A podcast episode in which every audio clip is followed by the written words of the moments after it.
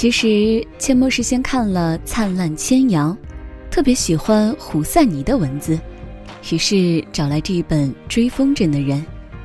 虽然我们都可能在新闻中看过一些关于战争的消息，最近大热的韩剧《太阳的后裔》里不也传递了一些军队维和的理念吗？但是，会不会始终觉得那些离自己挺远的？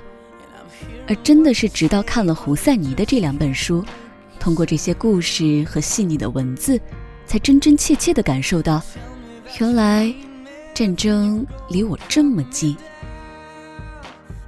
我的同龄人们就生活在那个水深火热、灾难深重的国家，让我觉得自己真的很幸福。对那些流离失所、惶惶不安的民众，恐怕我现在能做的只有默默祈祷，希望和平的风筝再一次飘扬在阿富汗的天空，希望他们能够早日追回那被战争夺走的风筝，也希望世界和平。嗯，一开始就把这个话题说的有点大了，回到书的内容吧。在决定做《追风筝的人》这期节目的时候，钱默去豆瓣上看了一些书评，很多人谈到了救赎，谈到了哈桑的单纯、忠诚、纯良和正直，谈到了友情，而阡陌今天想说的是成长。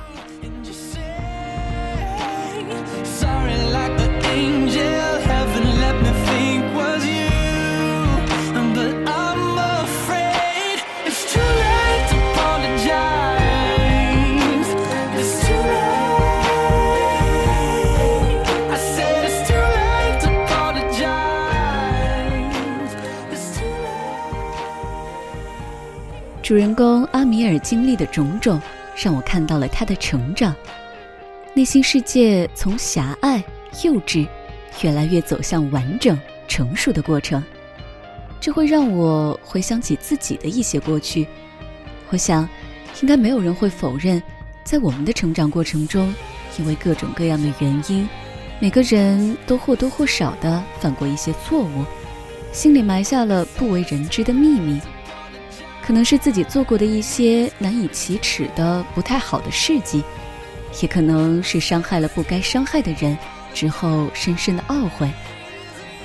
背叛与救赎，失去与追寻，贯穿着我们的成长，一次又一次翻新过去的自己，只是为了更好的走向前方。成长，可能就是与自己的一场博弈吧。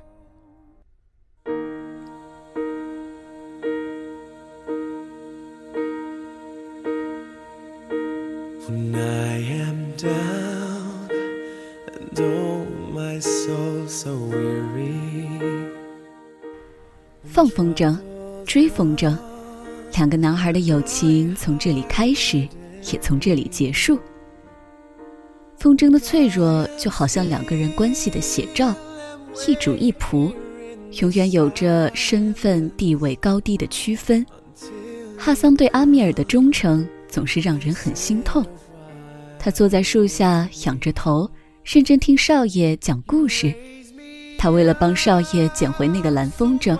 遭遇了，嗯，切莫甚至不愿意去回想和描述的事情。他即便明知被栽赃偷窃，却还是不肯说出真相，只是不住的掉眼泪。有人说他这是愚忠啊，甚至说是奴性。但是我更愿意相信这是一个孩子的赤子之心，因为他一直把阿米尔认作朋友，为你千千万万遍。我想，这应该是打动了很多人的一句话。而阿米尔呢？他当时陷害哈桑的做法和动机，说实话，我能够理解。可能这话有的人会觉得刺耳，但是往往越珍视、越喜欢的东西，就越容不得一点点的瑕疵。对于孩子来说，对与错的界限划分得非常明显。不是对就是错，很孩子气、很真实的价值观。也正是因为这样，阿米尔在那件事以后再也不敢面对哈桑。其实真正不敢面对的是当时的懦弱、卑劣的自己。小孩子的内心可以装的东西其实并不多，一丁点儿的小事都可能被放大了无限倍来看。更何况哈桑就和自己住在一个屋子下，每天见到他一次，就是被提醒了一次自己卑劣、自私的另一个自我。想必换成成人，也没有人愿意每天经受这样的折磨吧。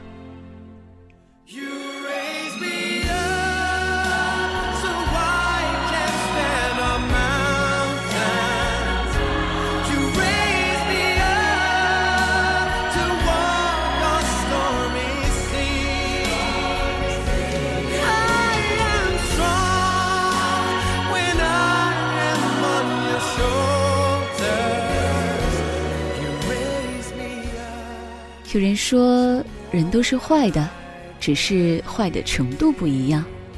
但是换个角度来看呢，我们也可以说，人都是好的，只是好的程度不一样。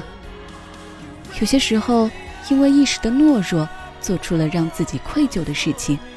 可是你不能要求一个人时时刻刻都那么勇敢或者正直吧？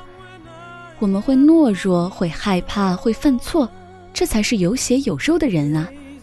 真正失去道德和良心的人是不会感觉到愧疚和痛苦的。当你觉得愧疚并努力做出弥补的时候，或许就算是一种自我救赎吧。人总是要向前看的嘛，并不是说要去忘记曾经犯下的错或者罪行，只是过去的种种让我们成长，成长为一个更有责任、更有担当。更加包容的人，就像阿米尔和他的父亲一样。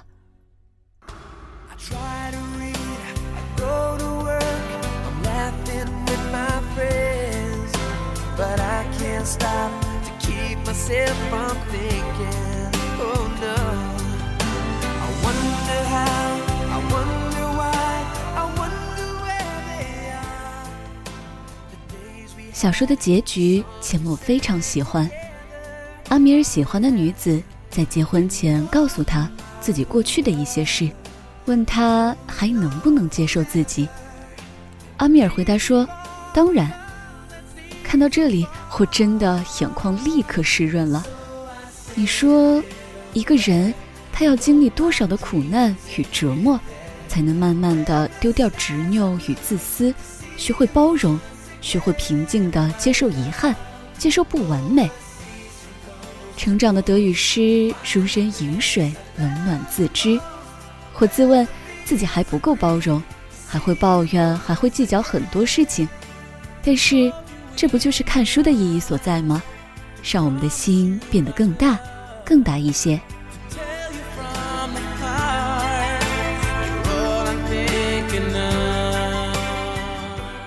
那有和我一样喜欢这本书的小伙伴吗？或者喜欢胡赛尼这个作者的，切莫特别想看到你们的留言，也可以跟我分享，你最近看了什么好书呢？